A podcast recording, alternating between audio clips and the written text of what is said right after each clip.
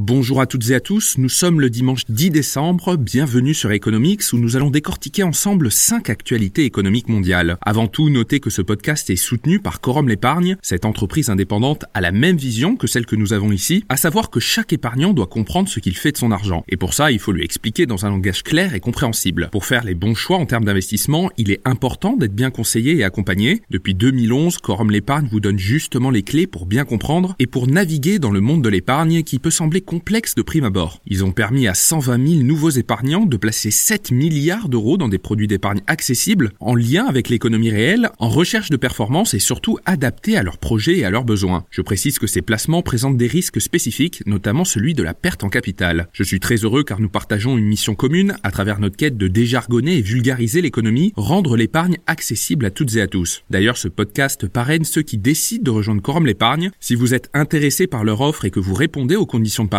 donnez le code COSMOS, C-O-S-M-O-S, pour bénéficier d'une récompense de bienvenue. Allez, maintenant, on commence le tour d'horizon de l'actualité économique mondiale. Et pour commencer, on reste en France, où le SMIC augmentera à plus de 1400 euros l'année prochaine et le RSA sera revalorisé de 4,6%. Alors en fait, le salaire minimum sera revalorisé de 1,7% en 2024, ce qui fera passer le SMIC à 1406 euros net pour un temps plein contre 1383 euros actuellement, soit une augmentation de 23 euros par mois. En 2023, 3,1 millions de salariés français sont au SMIC contre 2,5 millions en 2022. Par ailleurs, 57% de femmes sont payées au salaire minimum en 2023 contre 52% en 2022. Et sur trois années, du 1er janvier 2021 au 31 décembre 2023, le SMIC aura été revalorisé à 7 reprises pour un total de 13,5%. D'un autre côté, le gouvernement a décidé de revaloriser le RSA de 4,6% en 2024. Plus concrètement, à partir du 1er avril de l'année prochaine, le revenu de solidarité active devrait atteindre 636,92 euros pour une personne seule et 955,37 euros pour un couple sans enfant. C'est respectivement 29,17 euros et 43,75 euros de plus que l'année dernière. Le problème étant que ce sont les départements qui sont en charge du financement du RSA et ces derniers tirent la sonnette d'alarme. Cette hausse du RSA va coûter 500 millions d'euros au département selon François Sauvadet, président de Département de France. Selon un rapport de la Cour des comptes publié fin octobre, les départements devraient voir leur épargne brute, c'est-à-dire la différence entre leurs recettes et leurs dépenses, diminuer de 39% cette année. La première ministre, Elisabeth Borne, a annoncé il y a 15 jours le déblocage de plus de 230 millions d'euros pour aider les départements à financer leurs dépenses. Pour la deuxième actualité, on s'intéresse aux crypto-monnaies et tout particulièrement au Bitcoin qui repasse au-dessus des 43 000 dollars, un niveau qu'il n'avait pas atteint depuis le début de l'année 2022, en hausse de plus de 160% depuis le début de l'année, dont 60% réalisé depuis le 15 octobre. Qu'est-ce qui explique cette hausse Premièrement, l'inflation qui a frappé l'économie occidentale est désormais sous contrôle et ce n'est plus qu'une question de temps avant de revoir l'inflation tomber à la cible des 2% des banques centrales. Mécaniquement, les taux d'intérêt qui ont fortement progressé ces derniers mois vont aussi tomber car l'objectif était de lutter contre l'inflation. Ainsi, dans ce contexte, les perspectives économiques s'éclaircissent, ce qui bénéficie aux marchés financiers et par répercussion sur les actifs considérés comme risqués comme le Bitcoin. Deuxièmement, en lien avec le premier point, le dollar perd du terrain contre l'euro. C'est-à-dire qu'avec 1 euro,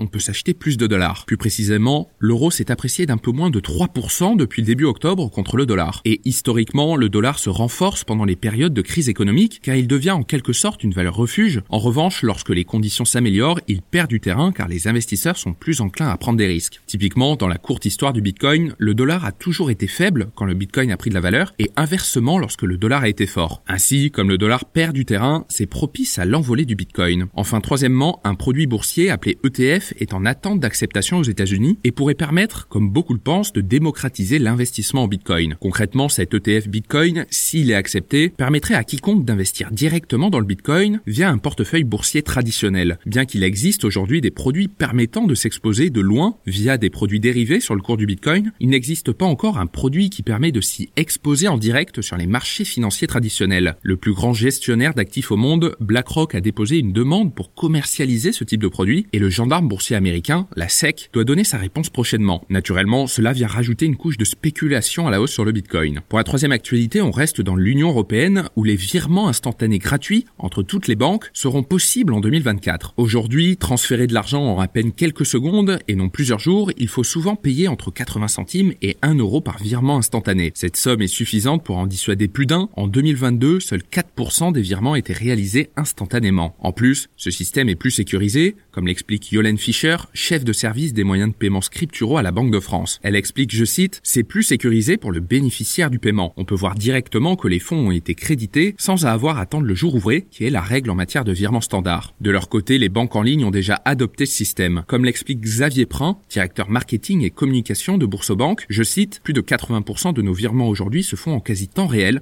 Les clients ont massivement adopté ce nouveau mode de virement. Pour voir la gratuité se généraliser dans toutes les banques européennes, il faudra patienter un peu. La mesure doit entrer en vigueur fin octobre 2024. Une fois la règle établie, chacun pourra donc effectuer un virement instantané depuis son compte bancaire au même prix qu'un virement standard, soit 0 euros pour les banques françaises, sauf si elles décident évidemment de rendre ce service payant, alors que la plupart des banques proposent actuellement le virement instantané pour 1 euro, à l'exception de certaines offres. Pour la quatrième actualité, on s'envole en Russie, qui vend désormais plus de pétrole qu'avant les sanctions occidentales liées à son invasion en Ukraine. Plus précisément, les revenus nets du pétrole de la Russie en octobre se sont élevés à 11,3 milliards de dollars, soit 31% des recettes mensuelles du budget de l'État du pays. Il s'agit du chiffre le plus élevé depuis mai 2022 et du montant le plus important d'exportation de pétrole jamais enregistré avant l'invasion à grande échelle de l'Ukraine. Pour rappel, le G7 avait imposé le plafonnement du prix du baril de pétrole russe à 60 dollars, mais vu les revenus générés par la Russie, le pays a contourné le plafonnement d'une certaine manière. Les statistiques officielles russes sur les ventes de pétrole en octobre montrent que le prix moyen reçu était supérieur à 80 dollars le baril.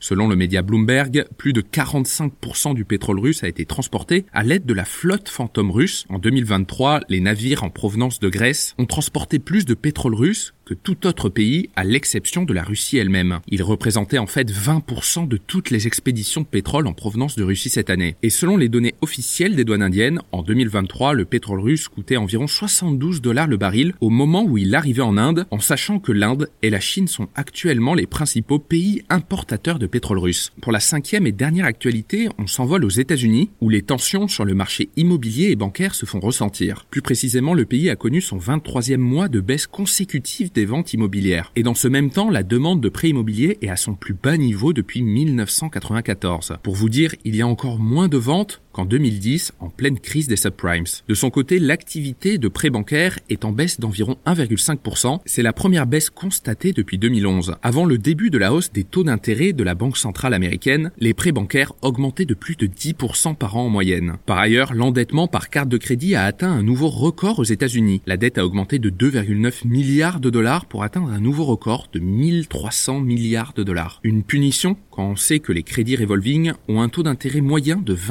21,2%, un record depuis 1994. Voici ce qu'il fallait retenir dans l'actualité économique mondiale cette semaine et on se retrouve dimanche prochain pour un nouveau tour d'horizon.